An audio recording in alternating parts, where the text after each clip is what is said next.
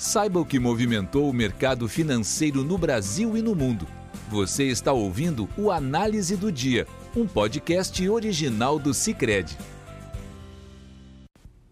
Olá pessoal, muito obrigado por estar nos ouvindo. Aqui quem fala é o Lucas Romerdin, analista econômico do Cicred.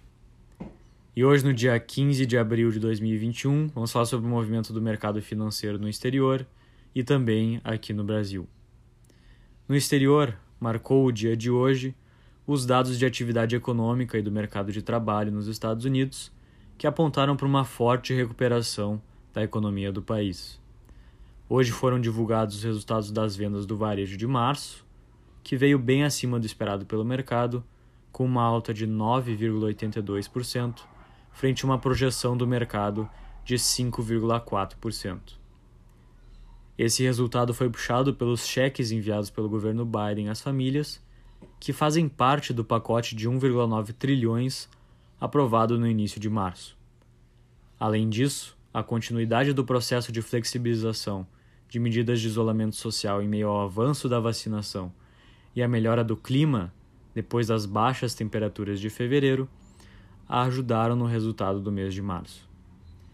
Outro beneficiado por esse processo de flexibilização de medidas foi o mercado de trabalho, que registrou na semana passada o menor nível de pedidos de seguro-desemprego desde o início da pandemia.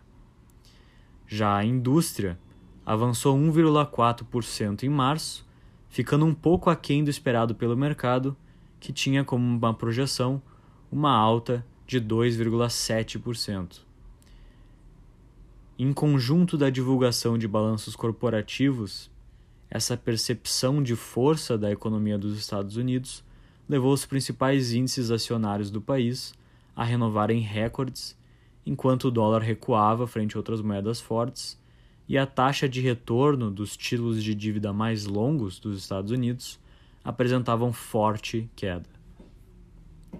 No momento de fechamento desse podcast, o Dow Jones avançava 0,80%, o S&P 500 subia 0,94% e o Nasdaq tinha uma alta de 1,1%.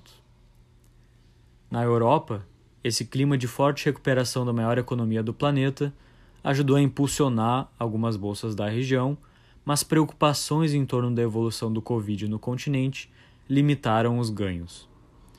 Hoje, o governo italiano reduziu sua expectativa de crescimento de 6% para 4,5%, e a Agência Europeia de Medicamentos informou que investiga os casos de trombose supostamente associados ao uso da vacina da Johnson Johnson.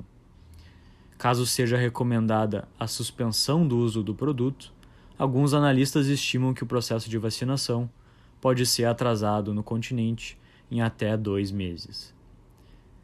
Nesse contexto, o DAX na Alemanha subiu 0,30%, o CAC 40 na França teve uma alta de 0,41% e o FTSE MIB na Itália recuou 0,19%.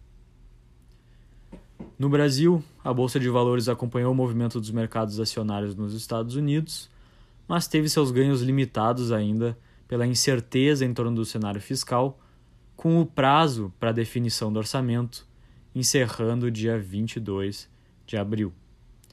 Nesse contexto, o Ibovespa avançava 0,15% no horário de fechamento desse podcast e era cotado a 120.475 pontos.